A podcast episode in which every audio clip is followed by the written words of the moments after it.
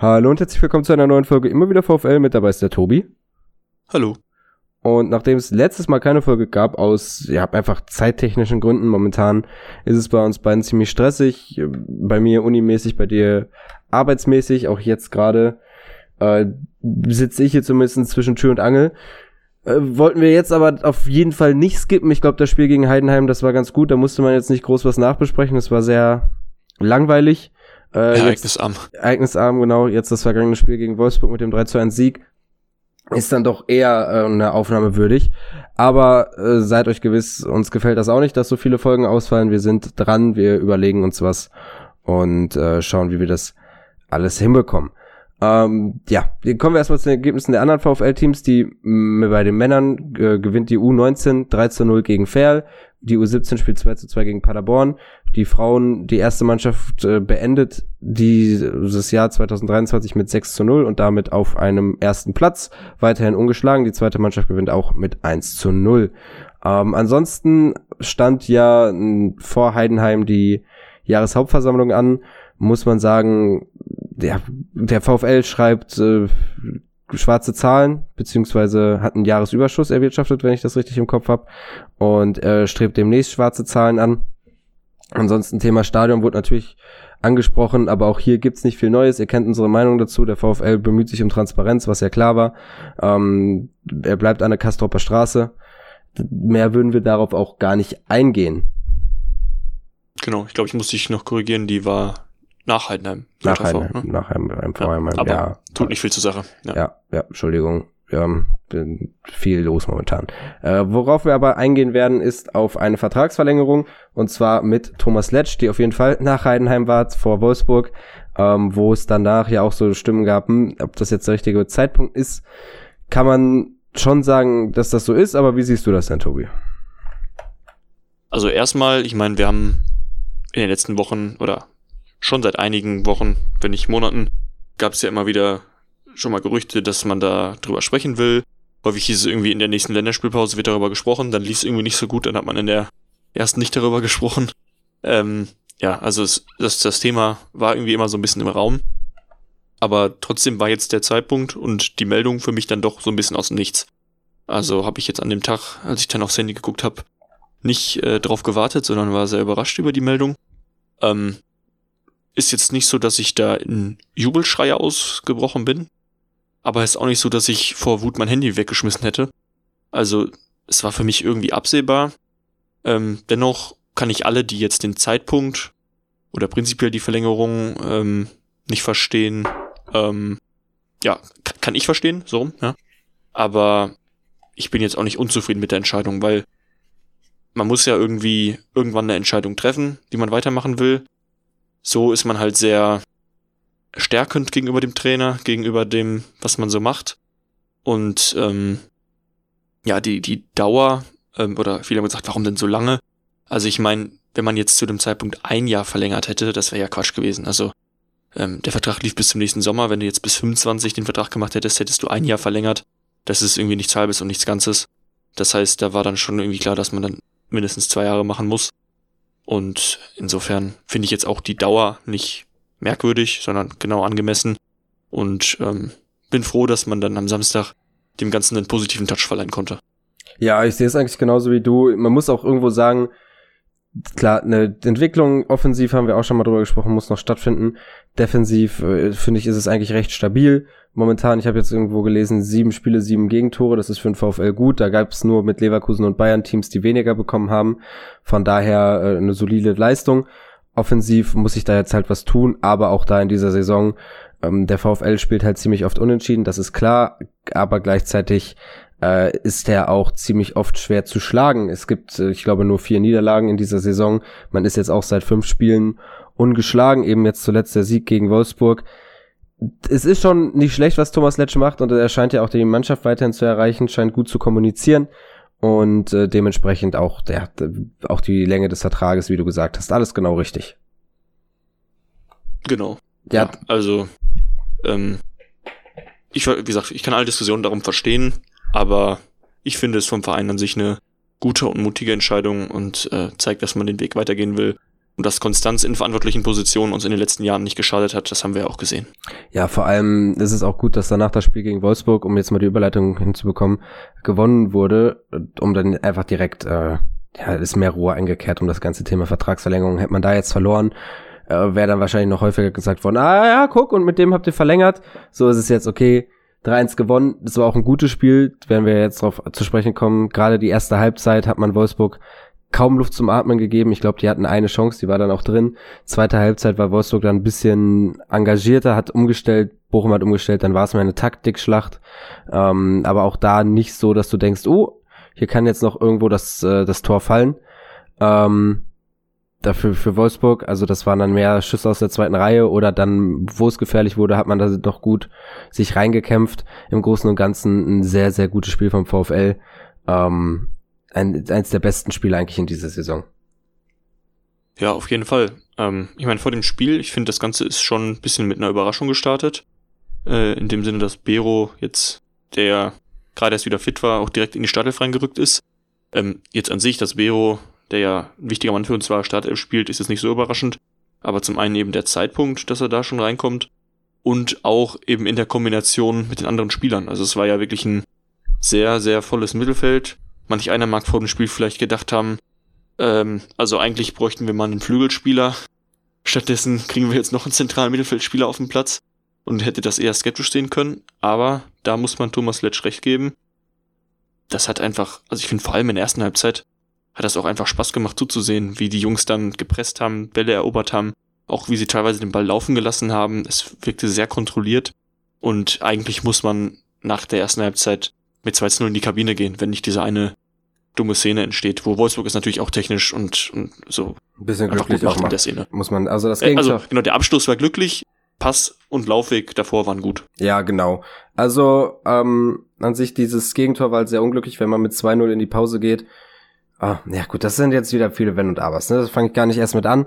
Fangen wir mit dem an, was vorher war, und zwar wie der VfL gespielt hat. Und das war, war einfach gut. Also sehr gute Leistung früh draufgegangen, Wolfsburg zu Fehlern gezwungen, jeder zweite Ball war eigentlich bei uns. Und ähm, wer, du hast jetzt Bero schon angesprochen, ich finde, man hat gar nicht gemerkt, dass der so lange raus war. Und auf der anderen Seite ähm, war es war es mal wirklich das, was ich mir gewünscht habe hab mit Patti und Bero im Mittelfeld. Und ich wurde tatsächlich einfach nicht enttäuscht. Also es war eine hohe Intensität drin im Mittelfeld. Es war eine Cleverness nur noch mit drin, die man eben hat, wenn man ähm, beide Spieler auflaufen lässt. Und ähm, ja, es, es war schön anzusehen. Es war der Fußball, den ich glaube viele auch vom VfL sehen wollen. Ja, also das, das, das passt halt von der Spielweise auch einfach zu uns und hatte trotzdem war einfach auch eine Verbesserung, ne, zu den letzten Spielen. Ja, auf jeden Fall. Kommen wir doch mal vielleicht direkt aufs 1 zu 0 zu sprechen, was ja ein kleines Debüt war beim, bei uns. Ähm, Osterhage, ich hätte jetzt fast Patti Fabian gesagt, aber nee, Patti Osterhage äh, hat sein erstes Bundesligator geschossen, sein erstes Tor für den VfL, ich glaube sogar auch dann sein erstes Profitor, muss ja so sein, außer Regionalliga zählt man dazu. Ähm, ich bin mir nicht sicher, ob er in der dritten Liga gespielt hat, ich glaube aber nicht. Ähm, war technisch einfach sehr gut gemacht. Also Masovic, der den Ball ähm, in den Rückraum köpft, Toto, der den weiterleitet und Osterhage zieht nicht direkt drauf, sondern lässt nochmal, ich glaube Swanberg war es, aussteigen, beziehungsweise ausfliegen und haut den dann halt mit seinem starken linken Fuß rein. Das war halt das, ähm, was man immer schon so bei Patti sieht, so ein Potenzial, was er andeutet. Mittlerweile kommt da mehr Konstanz rein und ähm, auch seine überragende Technik hat er jetzt mal vor dem Tor gezeigt ja, einfach so abgezockt, ne? Also so als wenn er Stürmer wäre und da einen aussteigen lässt und dann reinschiebt. Ähm, also war wirklich gut gemacht in der Szene. Und das, ähm, er hatte ja in den letzten Wochen, wo er jetzt die Startelf hatte, verschiedentlich schon mal ein bisschen Chancen. Da wurde, glaube ich, in der Spielersanalyse auch drauf angesprochen. Er war dann, glaube ich, auch sehr froh, dass er das jetzt endlich mal nutzen konnte, weil er durchaus vorher ja schon Chancen hatte, die auch nicht schlecht waren von der Qualität, wo er dann den Ball eher drüber gehauen hat oder so.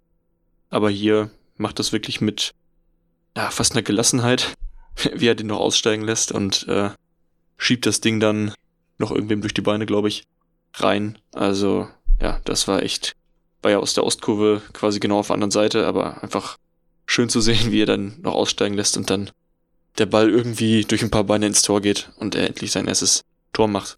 Und ich glaube, da wurde er auch drauf angesprochen. man merkt, dass er nicht so richtig Übung im Jubeln hat. Also er ist ja einfach irgendwie dann in die Mitte gerannt, statt irgendwie zu den Fans oder so. Ich meine, war so irgendwie auch lustig, die Mannschaft hat da gefeiert und alle konnten es gut sehen in der Mitte, aber ja, ähm, da kann er gerne auch noch ein paar Mal treffen und dann auch mal zu den Fans gehen beim Jubeln. Ja, ähm, pff, Hauptsache die Tore fallen. Ähm, ich fand es aber da, also es ist mir sowieso bei beiden Toren aufgefallen oder auch beim dritten eigentlich bei allen Toren, wie die Mannschaft da zusammensteht. Also als Bernardo getroffen hat, sind ja auch alle direkt zu ihm. Dann beim 3-1 sowieso, da war, ging ja auch ein bisschen, ich glaube, Last ab vom, von der ganzen Mannschaft ähm, weil man immer so knapp dann irgendwie vom Heimsieg war und dann ist doch irgendwas passiert und jetzt hat auch wieder der Ausgleich fallen können, aber stattdessen hat man selber dann das 3-1 gemacht, aber darauf kommen wir ja gleich zu sprechen und das war bei Ostertage dann auch so, es hat sich einfach die ganze Mannschaft mit ihm gefreut ähm, und kam dann da zusammen und dasselbe halt, wie gesagt, auch bei Bernardo. Ja. Also. Ja. Äh, Bernardos Tor, wenn wir schon angesprochen haben, war auf jeden Fall ein wuchtiges Ding, dass er da reingeköpft hat vom Elfmeterpunkt ja auch so platziert, ne? Also ich meine, der war ja, also der war jetzt nicht irgendwie hoch in die Ecke oder so, aber einfach genau neben den Pfosten reingeköpft mit Kraft und da kann der Torhüter halt wirklich einfach nichts machen. Ähm, ich glaube, das wurde auch angesprochen, dass es äh, auch quasi so geplant war, ne, dass in die Zone, aus der Bernardo dann geköpft hat, eben die, die Standards kommen.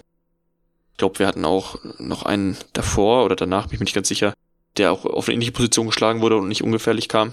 Ähm, ja, da setzt sich Bernardo durch und macht den ersten Treffer im VfL-Trikot. Ja, also da auch die zweite Premiere in dieser Saison, ähm, beziehungsweise an diesem Tag mit Bernardo, der dann äh, sein Debüt macht und auch da wieder alle, alle zusammengekommen, alle gefeiert und ich muss sagen, es war halt einfach schön, was man bis dahin gesehen hat. Ich glaube, zwischen Osterhage äh, und Bernardo, zwischen den beiden Toren war noch der Pfostenschuss von Toto, das wäre natürlich dann das i-Tüpfelchen gewesen, aber auch. Ja, das so, war kurz vorm 2-0. Ja. ja, auch so ähm, einfach eine super Mannschaftsleistung bis dahin. Ich habe es ja vorhin schon angesprochen. Wolfsburg hat man gar nicht wirklich ähm, zum Atmen kommen lassen und ähm, kommt dann halt eben nur durch diesen durch diese eine Unkonzentriertheit, die man dann doch hatte in der Defensive vor dem 2-1, äh, bringt man sie wieder zurück ins Spiel. Und auch da, naja, ich würde mal sagen, wenn Swanberg den Ball normal trifft, dann hält Riemann den. Ja, also Riemann hat da ja auch ein bisschen, kam er erst raus, ist dann doch wieder zurückgegangen, weil er irgendwie gemerkt hat, okay, wenn ich jetzt rausstürme, komme ich nicht an Ball, werde um, umdribbelt oder was auch immer, oder ziehe im Zweifel einen Foul. Da versuche ich lieber noch mich nochmal ein Stück zurück abzusetzen und dann das Eins gegen Eins zu gehen. Ähm, ja, er macht es an sich, glaube ich, echt vernünftig. Äh, aus der Szene kannst du ja nicht viel rausholen als Torwart. Und dann trifft Sandberg den ja irgendwie fast mit der Unterseite vom Schuh, ne? Also und, und dadurch macht er dann noch so einen Aufsetzer und äh, ja, da das dann kein richtig klarer Schuss ist, hat Riemann keine Chance, den zu parieren ähm, auf die kurze Distanz. Ja. Sehr bitter. Ähm, Svanberg hat natürlich, äh, ich, ich habe im Stadion gar nicht so wahrgenommen, wer das Tor geschossen hat äh, bei den ganzen Wolfsburgern. Äh, für mich hat er genau der Richtige getroffen äh, bei Kickbase. Aber ähm, ja, das habe ich auch erst im Nachhinein festgestellt. Und da war das Spiel dann zum Glück vorbei und ich musste mich nicht ärgern äh, über dieses Tor und zittern, dass es nicht für einen Sieg reichen könnte. Ähm, ja, also der, der Swanberg hat, glaube ich, auch irgendwie von seinen fünf Bundesliga-Toren drei gegen den VfL geschossen. Also das ist ein Lieblingsteam. Ist, der, ich auf dem Schirm. Der, der, das hat der Kommentator gesagt, der trifft ganz gerne gegen uns. Ähm, ja, aber dann geht's halt in die Halbzeit und wie, du, wie man dann als VfL-Fan ist, denkt man sich so, uh, okay, das war jetzt ein ungünstiger Moment für ein Gegentor. Aber danach, ja, Wolfsburg hat Druck gemacht. Wir selber hatten ja gar nicht mehr so wirklich die hundertprozentigen Torchancen, wo dann vielleicht irgendwie noch einer reingehen muss. Du hast halt gemerkt, Wolfsburg macht nach und nach auf, eben die taktische Umstellung. Wir haben taktisch umgestellt, dann ist, glaube ich, irgendwann, als erstes war Stöger raus, dafür kam Wittek. Ähm, dann wurd's, hat man halt auch einfach gemerkt, irgendwann berufen sich da alle auf, auf Konter und äh, Wolfsburg macht halt hinten auf. Ich glaube, dann gab es ja die eine Szene, wo Wittek den Ball abfängt und halt eigentlich ganz gut auf Asano weiterleitet, der dann noch von Rogerio ähm, abgelaufen wird, beziehungsweise der im letzten Moment noch einen Fuß dazwischen bekommt, was ein bisschen ärgerlich ist, aber so war das Spiel dann die ganze Zeit. Hinten stand man recht solide, Bernardo ist einmal ausgerutscht, äh, das konnte Schlotterbeck ja recht gut ähm, wegmachen und äh, vorne ja, war es dann halt so, wie es kommen musste, dass irgendwann einer durchgerutscht ist.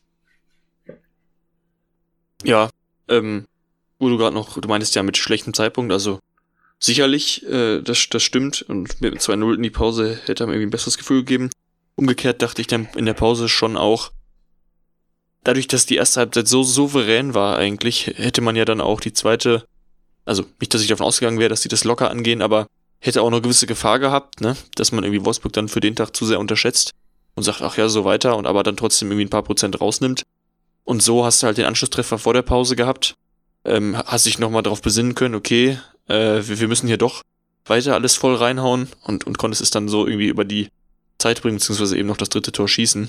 Wenn jetzt dieser Anschlusstreffer kurz nach der Halbzeit gefallen wäre, wäre es vielleicht schlechter gewesen. Also ist natürlich jetzt viel Spekulation, aber das dachte ich so in der Halbzeit, um mich ein bisschen zu beruhigen, dass man das wohl hinbekommt, ähm, dass sie sich jetzt in der Pause sammeln können und dann entsprechend die zweite Halbzeit auch gut angehen. Und der Start in die zweite Halbzeit war ja auch sehr gut.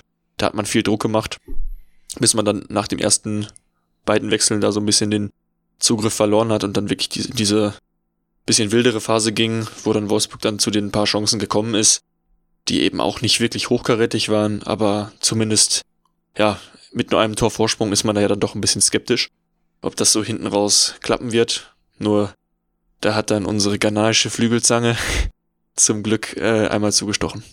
Ja, also war ein bisschen One-Touch-Fußball Riemann, dann ähm, Quateng direkt weiter und Jimmy auch mit dem ersten Kontakt, Kontakt rein.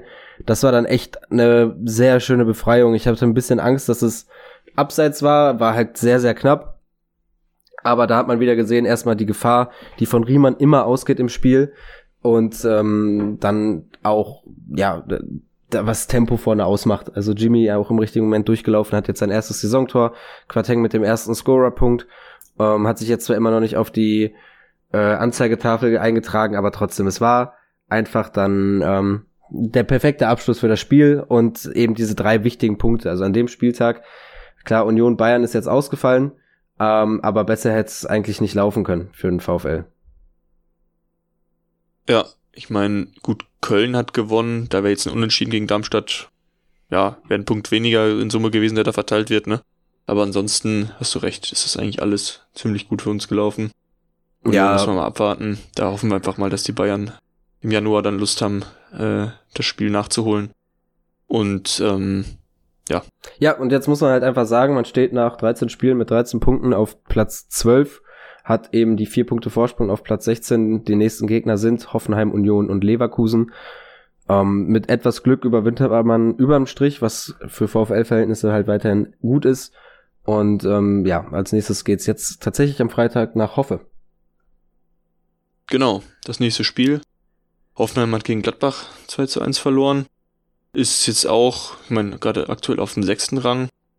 Aber ich würde sagen, Hoffenheim hat, hatte eine relativ starke Phase.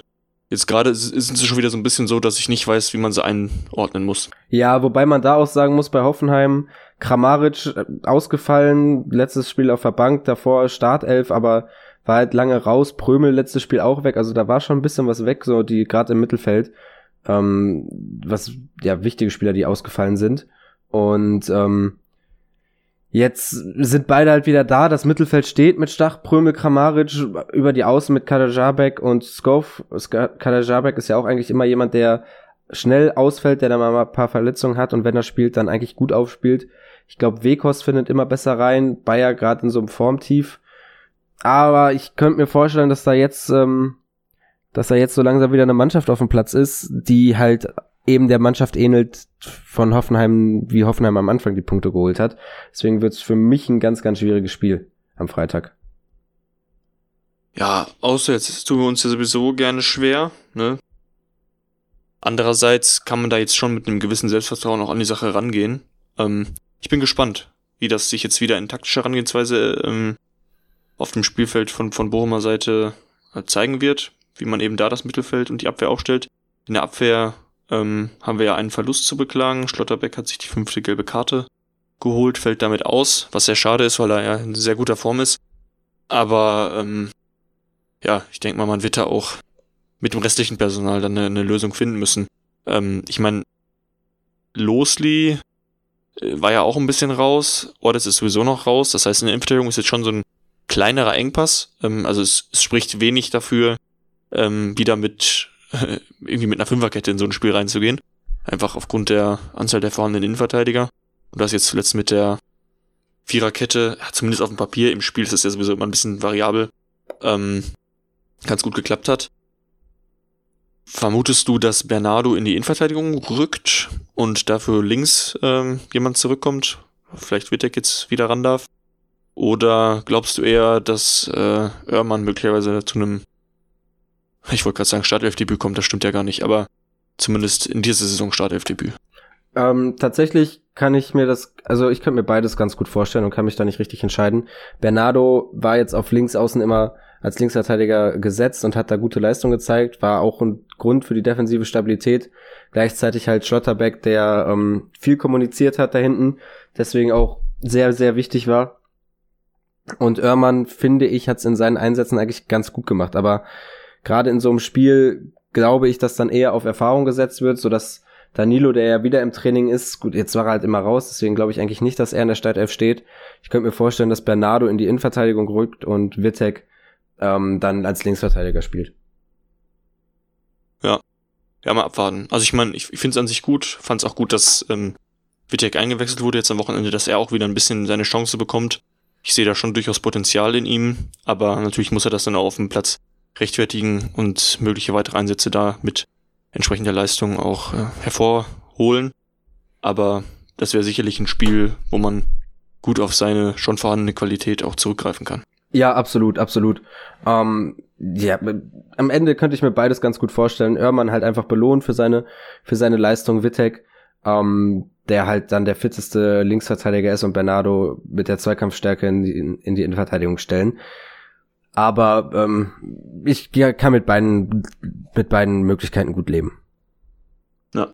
Gucken wir uns Wie, mit, ja. Genau, ich wollte auch jetzt sagen, schon aufs Mittelfeld, was, was erwartest du da? Ich erwarte genau dieselbe Aufstellung wie beim letzten Mal mit Osterhage, Stöger, Lucia, gut, Bero über Außen, aber ich könnte mir vorstellen, dass er diesmal mehr, ähm, der, ähm, ja, mehr im Mittelfeld ist, beziehungsweise halt eigentlich im Mittelfeld äh, zu finden ist aber halt wieder dasselbe wie beim letzten Mal. Ich glaube auch, muss ich sagen, die einzige Veränderung, die es noch geben könnte, ist im Sturmzentrum, weil Letsch so ein bisschen angedeutet hat, dass Hoffenheim vielleicht ein Gonzalo Pacencia-Spiel sein könnte. Ähm, Hofmann jetzt auch nicht mit der besten Körpersprache gegen, gegen Wolfsburg, so dass man da eventuell nochmal wechselt. Ja, das, das ist tatsächlich was, was, was ja vielleicht auch wieder einige verwundert hat, warum dann Boschinski eingewechselt wurde nach 59 Minuten gegen Wolfsburg. Pacencia wieder so gar keine Rolle gespielt hat. Würde mich auch freuen, wenn, wenn jetzt eventuell gegen Hoffenheim sein Spiel bekommt, ähm, weil ich finde, die Leistung, die er gezeigt hat, ähm, ich, ganz am Anfang, manche waren übertrieben hyped, andere haben es ein bisschen skeptisch gesehen, ähm, aber ich fand eigentlich immer, wenn er gespielt hat, war es auf keinen Fall schlecht und teilweise war es gut und dass er dann jetzt in den letzten Spielen so gar keine Rolle gespielt hat, hat mich schon echt verwundert. Ähm, ja, also ich kann es mir auch nicht wirklich erklären. Und ich finde auch, also ich glaube, der Spieler selber weiß es auch nicht so wirklich, deswegen hat er ja aktiv das Gespräch mit, mit Letsch gesucht. Ja, genau, das war ja Anfang der Woche, Training, nach dem Training. Und ähm, genau. Ja. Wäre ja echt schön, wenn das jetzt sein Spiel wird. Ja, äh, nochmal so ein Dropkick direkt rein und äh, dann das, die Führung über die Zeit bringen, die ungeschlagen Serie weiter ausbauen. Darf man ja, wie gesagt, nicht vergessen. Der VfL seit fünf Spielen ungeschlagen. Defensiv steht man sehr, sehr gut und ähm, mit einem Sieg könnte man, ja, gut, abhängig davon logischerweise, wie die anderen äh, spielen, aber äh, auf jeden Fall, denke ich mal, sich unten weiter absetzen, weil ich glaube, Heidenheim und Darmstadt spielen gegeneinander, die sich da wieder gegenseitig die Punkte wegnehmen. Und Union spielt gegen Gladbach. Gut, Union mit einem neuen Trainer, das muss man mal schauen, wie es läuft. Köln spielt gegen Mainz, das heißt, unten würden sich auf jeden Fall Punkte gegenseitig weggenommen. Mit einem Sieg kommt man ja. dann doch da weiter raus und hält den Abstand. Ich wollte gerade noch mal schauen, weil du ja auch von den, von den ungeschlagenen Spielen gesprochen hast ähm, und der defensiven Stabilität, die sich ja auch mit der, mit der Ungeschlagenheit irgendwie so ein bisschen deckt. Naja, gegen Mainz, was ja unser erstes Spiel in der Serie war, war Ode tatsächlich in der Startelf, aber ich hatte halt wirklich so ein bisschen die Vermutung, dass das auch mit der aktuellen Abwehr vor allem zu tun hat, die ja dann hinten irgendwie vor allem aus Masovic, Schlotterbeck und Bernardo bestand. Ähm, genau, jetzt fehlt halt Schlotterbeck als, äh, als wirklich wichtiger Teil davon. Mal schauen. Ähm, ich hoffe, dass das jetzt dann nicht zu viel Probleme macht am Freitag. Ja, das ist, äh, das bereitet mir tatsächlich am meisten Bauchschmerzen, aber ich glaube, das sollte alles ganz gut passen. Aber trotzdem gucken wir mal, wenn du trotzdem drauf guckst, ähm, muss man dann irgendwo sagen, äh, seitdem Ordets nicht mehr dabei ist, hat der VfL nie mehr als ein Gegentor bekommen. Aber das ist ja, eigentlich echt ein bisschen perfid. Also das, das, das, das kann auch nicht so richtig zusammenhängen irgendwie, weil er spielt ja eigentlich immer gut, wenn er spielt, ne? Aber trotzdem mal spannend, das so, zu, so wahrzunehmen, ne? Ja, ich glaube, es liegt halt eher an der Position. Vorher waren es ja auch eine Dreierkette. Bernardo jetzt links ist ähm, stabiler und die Mannschaft findet sich auch mehr und mehr. Also es werden auch andere Faktoren da logischerweise mit reinspielen. Und man hat halt das Mittelfeld viel stärker gemacht, ne? wo wir zeitweise quasi mit zwei Spielern gespielt haben. Bei zwei zentralen Mittelfeldspielern spielen wir aktuell mit vier und das kommt uns schon zugute. Genau. Ja gut, ansonsten gibt's glaube ich nicht mehr groß was anzusprechen und wir hören uns dann in der Folge nach Hoffenheim, hoffentlich in der Folge nach Hoffenheim wieder. Genau, ja. Wir hoffen einfach mal, dass das Spiel super läuft. Dann haben wir auch deutlich mehr Lust darüber zu sprechen und werden es irgendwie schaffen. Aber nein, also es hört sich so an, als wäre es in den letzten Wochen wegen Lust nicht möglich gewesen. Das war tatsächlich leider nicht so. Aber ja, wir hoffen einfach mal, dass es Freitag ein schönes Spielchen gibt und wir dann nächste Woche da entspannt drüber sprechen können. Genau. Und dann auf Wiederhören. Bis dann. Danke fürs Zuhören. Ciao, ciao.